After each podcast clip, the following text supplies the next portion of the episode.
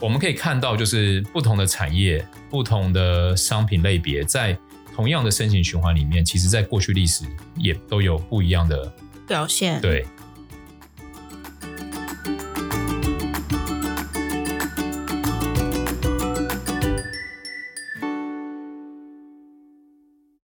大家好，欢迎来到 Hugh 说财经，我是 Hugh，我是 Sarah。哎，Sarah，我们看一下上周的市场状况哦。上周好像比较比较好一点哦。上周有就是有一天大涨，有一天又大跌，有一天它 就涨涨跌跌啦。哦，是不是很虐？这叫很虐心，很刺激，很刺激，真的很烦。其实那个年至今现在的那个跌幅跌最多还是科技类股嘛，嗯、然后最抗跌应该是道琼。呃，我觉得大家假如这时候的那个会发现，应该有一些好股票开始在筑底了嘛。对。然后跌很多的股票，大概也都在找机会。然后现在可能是出现一些财报不如预期的补跌的，才影响这个大盘。那至于我们到底这时候可不可以进场？我觉得，呃，假如你是严重的 formal 的人的话，那你就多少进一点嘛。应该讲，比如说你是很 formal，你可能会进到五成到八成。那假如你是中性、理性、冷静的，那你可能进个三到五成，大概是这样。嗯。那假如你是完全会不能接受可能八到二十趴的跌幅的话，那就不要碰。大概直接给结论。好，那我们因为我觉得上周行情大概就是大涨大跌，大涨大跌，最后是整周收小涨一到两个 percent 左右。然后比值，我觉得比较要关注的就是十年期国债殖利率又偷偷要来探三个 percent 了，没错，从二点七多又来到二点九多，这个是大家比需要比较担心的。那我觉得可能来自于之前一下子那个关于通膨触顶的数字，让市场比较乐观，所以才有大涨的这个状况。然后后来可能对于就是你知道通膨数据会有影响的层面很多嘛。好，那一下又觉得说，嗯，好像要再升息，然后就市场又跌，大概是应该是这个状况嘛？对，嗯，好，就市场的立场一直跟着联准会的发布的言论起起伏伏。好，所以既然上上周的股市变化不大哦，那我们之前讲那个市值与 GDP 啊，大型股、小型股，其实它的变化也就不大。但比较特别的是什么？就是新兴市场与全球市场、成熟市场这个比值哦，上周是涨了二点五五个 percent。那主要带动涨幅的，其实就来自于中国的这个上证指数。嗯，好，那这个我觉得可能跟之前李克强突然喊话会有关联，然后带动这个外资对于后续的看法，认为至少因为这一段时间真的中国跌得很惨嘛，又封城，又怎么样，就坏消息一堆，然后就是一直杀到见底。但我们可以从看阿里巴巴的股那个 ADR 来看的话，其实从很高点摔下来，大概在。七八十其实是持续有支撑嘛，那最近是开始回到九十几块，那我认为就是因为很多机构法人这时候跳出来说啊，就是要就是要买啦，对啊，就是要买，进场。对，那结论就是刚刚前面讲的，对，对对，其实结论刚刚前面先讲，然后油金比的话，黄金有一度冲高，然后又摔下来，然后油的话也持续在高档震荡，所以上周的油金比是涨三点七个 percent 哦，所以。我觉得从这个角度来看，短期的通膨压力其实还是很大的，因为西德州原油还是在一百一十几块嘛。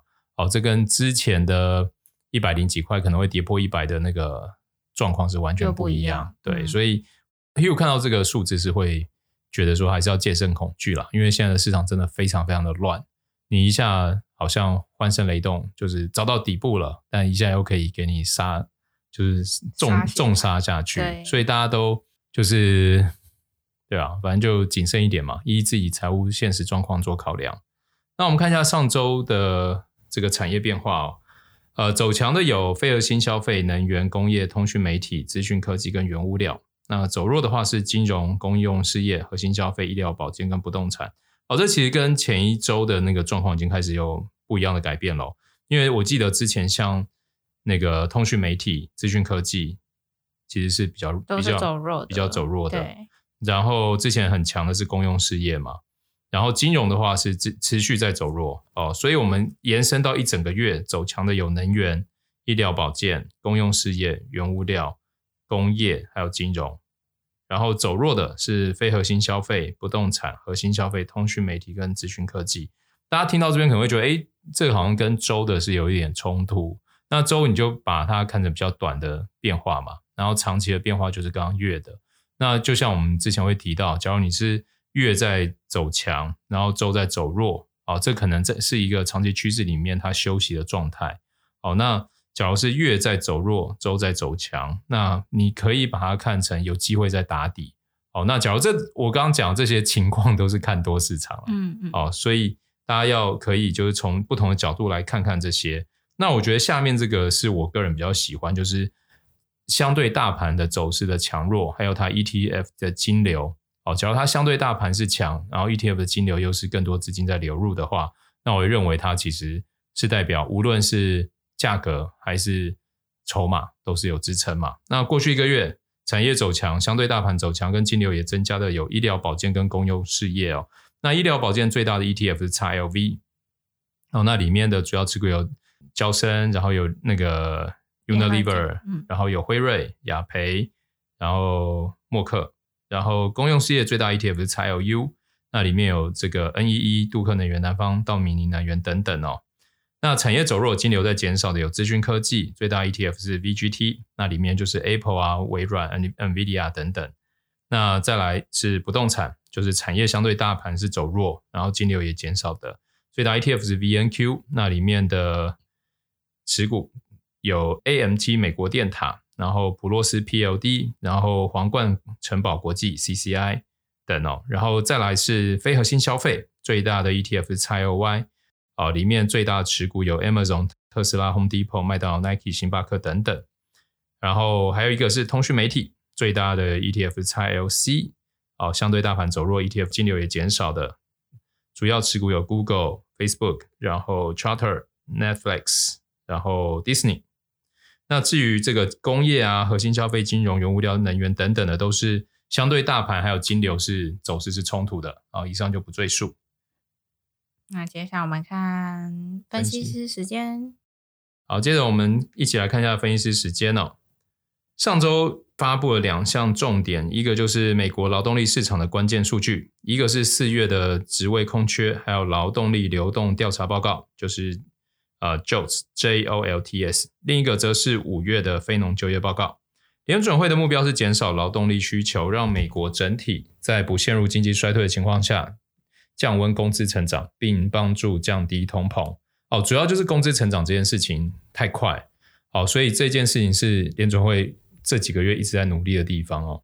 那从数据来看，美国四月职位空缺的数量已经从三月的创纪录高点开始回落，但仍处于历史的高位哦。代表劳动力需求依旧强劲，但雇主吸引以及留住员工的难度几乎没有缓解，工资增幅居高不下。唯一的好消息是，数据显示正在触顶。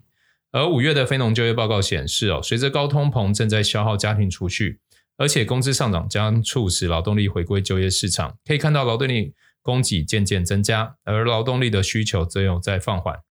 哦，供给跟需求假如慢慢可以回到这个。正常的状态，正常的状态，应该通膨这个问题，Fed 就不会那么担心了。因此，数据大概能看出就业市场不会脱离联总会的预期。如果就业市场的压力继续缓解，联总会可能会在秋冬开始将加息幅度从现在每次的五十个基点降到二十五个基点。除了就业市场，另一项令人担忧的就是今年的物价似乎仍延续令人不安的强劲涨势，通膨风险还是会主导联总会的立场。哦，就是像呃。农作物啊，像油啊，哦，像有时候铜啊、金属啊，看一看，哎，怎么突然又涨上去，很可怕。好，然后接着来看一下美股哦，标准普尔终于止住二十年来最长的连续跌幅，但比较看空的有摩根斯丹利、美国银行，然后奥本海默等银行还有投资机构，分析师都预计股市未来还有进一步下跌的风险哦，因为他们认为在顽固的高通膨影响之下。美国经济还有企业盈利成长将面临风险，因此他们看现在股市的反弹只是一种假象哦。那摩根斯丹利的看空知名分析师表示，最近的反弹是由于市场超卖，而且投资者猜想联准会可能会九月暂停加息。他认为市场对盈利预期仍然太高，而第二季度财报结束时，标普可能再跌十八个 percent 哦，也就是差不多到三千四左右。哇哦！我觉得他们的那个刚刚的讲法，其实都在于说，假如财报出来的指引不都是不好的，对，也就是说，他们认为现在呃很多分析师给的指呃预期跟指引都是还相对乐观。对，那假如真实到时候，就像还记不记得上个月那个一些零售零售业 Target 啊，对啊，一公布财报就暴跌二十几趴。那他们是其实是前六个月很强很强的个股。然后结果财报出来也是重摔给你看，我觉得这个是呃我自己在看这个大盘，觉得还是很胆战心惊的原因呐、啊。因为不是说，假如你是之前很弱，然后现在只是哇又变更弱，比如说像 Netflix，其实从去年第四季就开始变弱嘛。对。然后今年第一季、第二季财报出来都重挫两成多、三成。那它第一季重挫的时候，我就会开始警示。那在第二季，因为我觉得已经警示过了，第二季再重挫，说真的，我觉得对于盘势的影响可能就没那么大。但是你看哦，假如说第一季、第二季是资优生的，然后就公布财报重挫给你看的时候，你就要，我就会觉得说，哇，连资优生都开始出现问题的时候，那后续的展望可能大家就要更小心。嗯，那我也觉得他们讲的是很有道理，因为现在的反弹真的就是因为太多东西太便宜嘛，你那么多股票都是夭折、三折、六折，你怎么可能不跳进去买？对啊，但是假如财报的指引出来，真的又变不乐观的时候，那时候一杀也都是很容易再打个七折或六折。对，所以呃，结论前面就讲了嘛，最一开头就讲，对对对，最一开头就讲，先破题法是，是，对，先破，我比较喜欢直 直来直往。好，那我们看到、哦、BTIG 的首席技术分析师认为，标普五百指数可能在夏末或初秋跌到三千到三千五百点，然后在那之前。该指数应该会在三千八到四千两百五十点之间波动，哎，这个蛮呼应那个摩根士丹利的、哦。那 CFRA 是市调机构的首席投资策略师也指出哦，目前十二个月盈利预测的本益比是十六点八，是疫情崩跌以来的最低水平哦，因此股市有反弹的条件。然后，但他们对此反弹的持续性抱有怀疑的态度，因为本益比十六点八说真的很便宜，真的很低，就代表现在市场其实非常非常悲观呐、啊。好，但是，对吧？有时候就是悲观是其来有自嘛。嗯，那我们看一下，J.P. Morgan 的首席执行官则在上周警告投资者要为迎接经济飓风做好准备。从货币政策紧缩到俄罗斯入侵乌克兰，美国经济会面临一系列前所未有的挑战。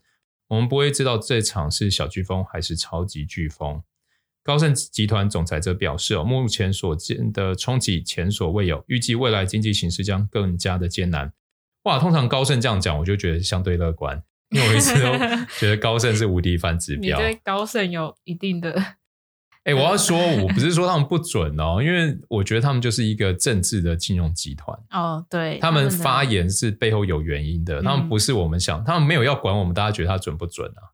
对啦，他就是希望我们觉得他是高盛，然后 follow 他的发号指引，指令，然后他就可以让他就可以利好他的客户。对，对对对，他是政治经济金融集团，好不好？我觉得不一样啊，或者是金融政政治集团。好，然而 J.P. Morgan 的分析师认为，美国二零二二年股市将逐渐复苏。然后来看多的来了，因为投资者已经消化了美联储基金的政策调整，标普五百指数年末收盘可能与上年持平。他们认为，基于美国消费者、全球疫情后重启，还有中国刺激和复苏带来的支持，经济不会出现衰退，对风险资产保持乐观，认为投资者的担忧过头了。奥本海默的技术分析师也认为，标普五百指数可能更接近底部而非顶部，因为他们公司的市场底部指标已经接近目标水平。不过，以目前推动主要指数走高的股票大幅减少，疲软的市场可能预示美国股市近期将下跌。哦，就是，对啊，假如你是 formal 的人，你就看多嘛。嗯，那假如你是保守的人，你就看那些看空大行的消息。反正人不就是带着滤网在看世界吗？接受自己喜欢的讯息。对，对，然后反正你现在持有部位持续有人在看多，他会给你信心嘛。对啊。好，那最后刚刚最后一句话就是持续让指数走高的股票大幅减少。哦，是。代表说，其实市场是相对疲软啊，因为在过去牛市里面啊，其实推动股市走高，你会发现它会这个相关性数会变得非常非常的高，哦，就大家都会一起推动的这个指数走高。那目前最近的推动就变成说是少数类股在推动，然后可能它又换得很快，哦，所以这样就预预计着，就是有一定比例的股票是在处于修正的状态，好，那就意味着股票还是会有点疲弱啊。好，那再来看看，那从消费者财务面呢？美国银行有调查，虽然消费者面临历史性通膨水平，还有租金快速上涨，但美国的消费者还没有出现财务状况恶化的迹象。美国银行子公司的大众市场客户在储蓄还有支票账户中，平均拥有约一万五千美元的资金，这比新冠前的水平高了四十四个 percent，比一年前高了八个 percent。哇，其实他们美国人的储蓄真的很 少哎、欸，他们怎么敢呢、啊？他们就是及时行乐的类型啊，哦、他们没有在 saving 的。好，那我们看一下，下面就有研究专门研究黑天鹅策略的基金 Universal Investment 创始人提出警告，认为人类史上最大的信贷泡沫出现了。长期以来一直批评央行把利率维持在接近零水平甚至负水平，这样推升了资产价值，还有鼓励过度信贷。到现在，全球官员都在缩紧货币政策以抗通膨。这让他们正在密切关注史上最大的信贷泡沫是否会破灭哦。如果这个泡沫破灭，那将是所有人见过最灾难性的市场失灵哦。他们说希望不会发生这种状况，但是我们已经让自己深陷困境。今年美国国债还有黄金等传统避险资产让投资者失望，更添市场的痛苦。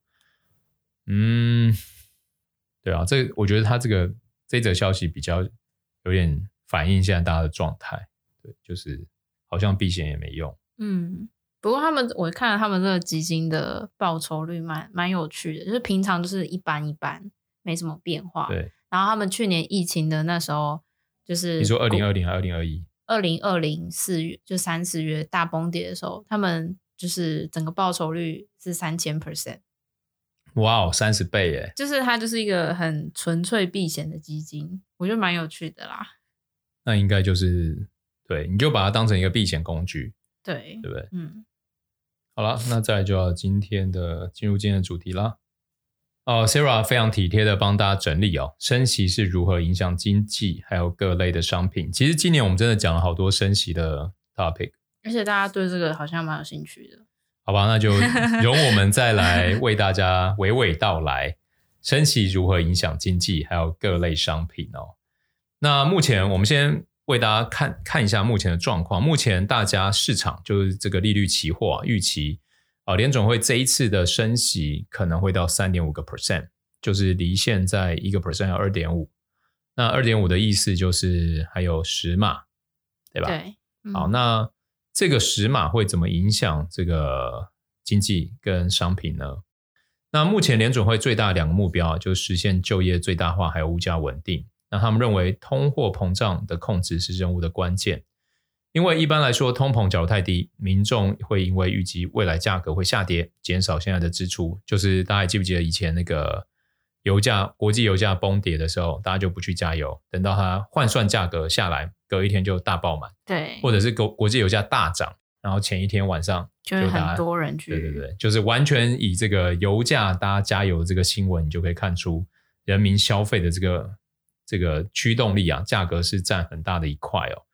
那当这个通膨不稳定的时候，人们就很难计划他们的支出。我相信，就是有些听众朋友们在这个 timing 点啊，是会量入为出。然后，因为你也不太确定说啊，今天这个，因为我觉得台湾已经算物价相对稳定，对啊。但国际上很多的物价变化真的太快，所以它在消费上面一定会相对保守，这是必然啊。也就是因为这一点。我们才觉得不要对于这个未来呃企业财报的指引太乐观。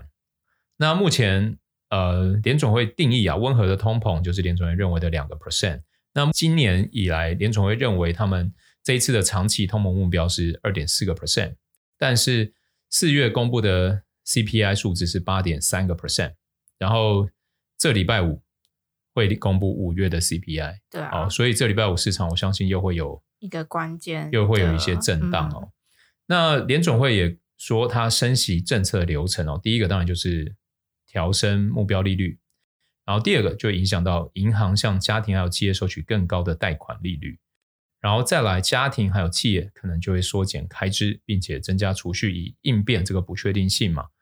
我觉得像像 Hugh 现在吃饭都要开始注意这个价钱，价钱。然后以前都没有特别注意，以前就觉得啊没关系，但是就觉得啊，未来现在怎么一个东西叫个 Uber 就都变得好可怕哦。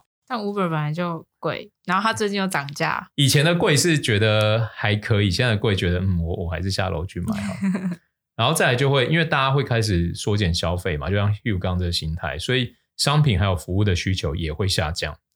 因为刚刚是买方的心态嘛，那对于卖方他的被需求的这个需求就降低了，对，所以公司提高价格的速度变慢，或者是卖方愿意降价，然后这样就会让通膨降低。对啊，整体的通膨这整体的轮回，联准会是想要透过这个方式啊来达到。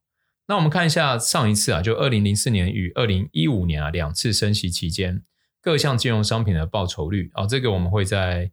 尽快把这个表格放到我们的 IG 上面啊，听众朋友们可以搜寻一下，又说财经 IG 会有啊。那假如资产类别是银行贷款或债券的话，大概是短期债券两个 percent，因为短债就是很很相对稳健，所以它的绩效一定会比较差。那高收益债券的话，在上次两次升息循环大概是七点九，长期债券大概四点一，市政债券大概三点八。那那一段时间的股票呢，总体大盘。大约是涨九点五个 percent，价值股涨十点八，成长股涨八点一。那美国以外的发达国家股票涨十三点五。好，其实这就可以想象，就是当时升息后来的状况是市场很有信心，所以钱不仅留在这个价值股，在美国，它也往非美国的成熟市场走哦。那我们另外再看到房地产的信托基金或者是黄金。哦，大概都涨十五到十六个 percent，所以在升息期间呢、啊，其实抗通膨的商品，像不动产、像黄金，应该都会有不错的表现。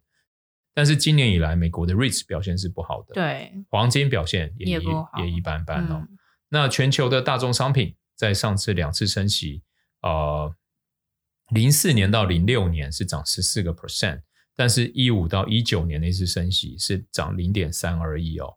所以全球商品，我觉得还是很吃当时的这个经济，全世界的经济状况。对，好，那那个固定收益啊，我觉得这一次是很特别的状况，因为在过去两次升息循环里面，他们的起步的利率都不是零，只有这一次的起步利率是零。所以这一次起步利率是零的时候，才造就哦这一波你会发现长天期的债债券，尤其越高等级的债券。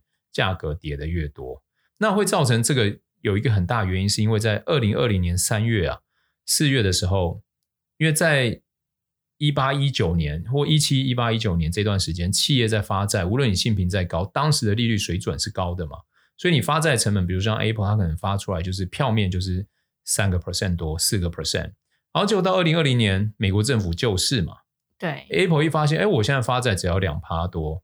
我当然把三四五个 percent 的债券收债券收回，嗯，所以也就导致二零二零年发行的这些高平等长天级的企业债，这波修正幅度非常的大，因为它会跟着那个美国的国债殖利率往上提升，它的殖利率也得提升。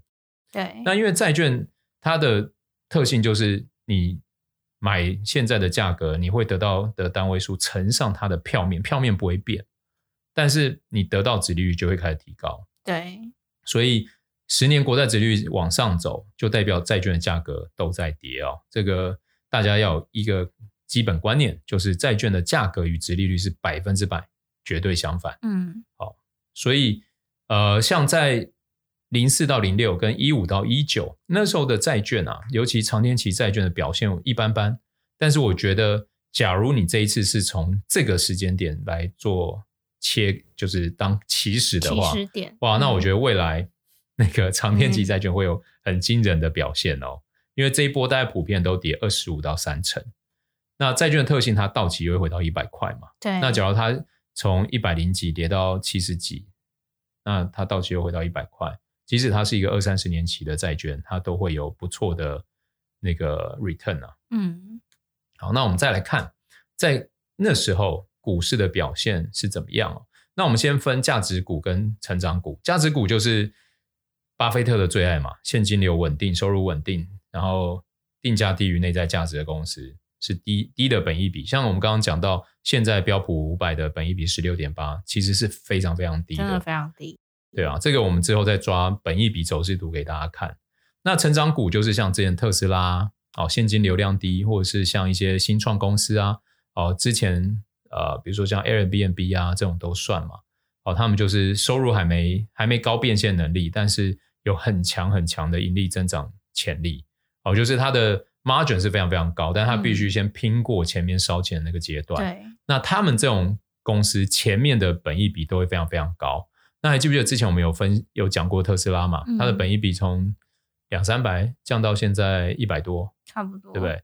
然后 Netflix 也是嘛，高本益比公司。那高本益比公司，当它开始回到价值型的时候，只要它的现金流没有跟上这个成长幅度，它的股价会摔得很重。Netflix 就是最典型的案例。嗯，那通常价值型价值的股票，它的股息通常都会配息，但成长成长型的股票，它通常不会配息。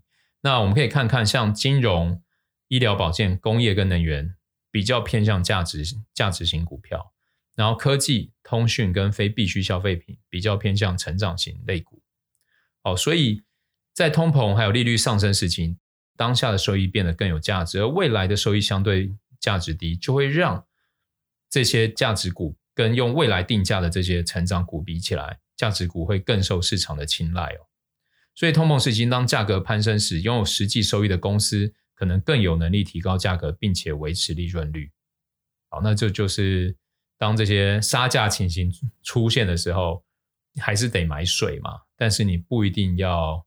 买 LV 包包，对，所以有时候有一些撑不下去的那个非必需消费品，公司就会开始给折扣嘛。嗯，好，但是必需消费品的东西，比如说我们用的电啊，哦，甚至因为通膨，还价格还变贵，哦，所以就是在这样一来一往的这个过程中，大家就可以想象，价值股与成长股在这种通膨以及不确定性变很高的时候，市场会怎么青睐了。那当然，这个大宗商品其实真的波动度很高。其实这两年我们可以看到油啊、金啊、铜啊、银啊都有很大幅度的起起落落。好，那这些东西我觉得，假如你是本身就有在碰这些的，你在碰啊；假如本身没有在碰的，我也不建议你碰，因为它的那个波动性跟游戏变化，它的规则其实一直在变化，它就是比较浅碟型市场，所以比较容易被操弄，不建议大家碰。好，所以。我们可以看到，就是不同的产业、不同的商品类别，在同样的升息循环里面，其实在过去历史都有也不一样的表现。对，嗯、所以我觉得关键还是要做呃风险控管，然后做资产分配。好，那这些其实都会有点，你会觉得啊，因为你在老生常谈。但我我我是想提醒大家说，这个资产分配经济就是回到你内心嘛。你现在你到底你知道什么是价值类股？你知道什么是成长型类股？比如说像。区块链可能是什么什么，你就会去定义不同的东西，然后你就依自己的这个第一个财务实力嘛，财务状况，然后第二个就是依照你的兴趣跟你的信仰，因为投资我觉得一定会牵扯到信仰。对啊，哦，你就是希望科技会改变人性，但是你也要知道，你要有一个知识是知道说科技改变人性的这些路途中啊，会有蛮大比例的公司会消失。嗯，那你。你就会去衡量嘛，我依财务状况去衡量。那我虽然我有这个信仰，但是我应该要怎么去分散来保护我自己的资产，让投资不再只是一个游戏，不是取悦自己用的，而是为了要让给自己更好生活用的。对啊，对，以上就是这周的 Hugh 说财经。好，我们下周见喽，拜拜。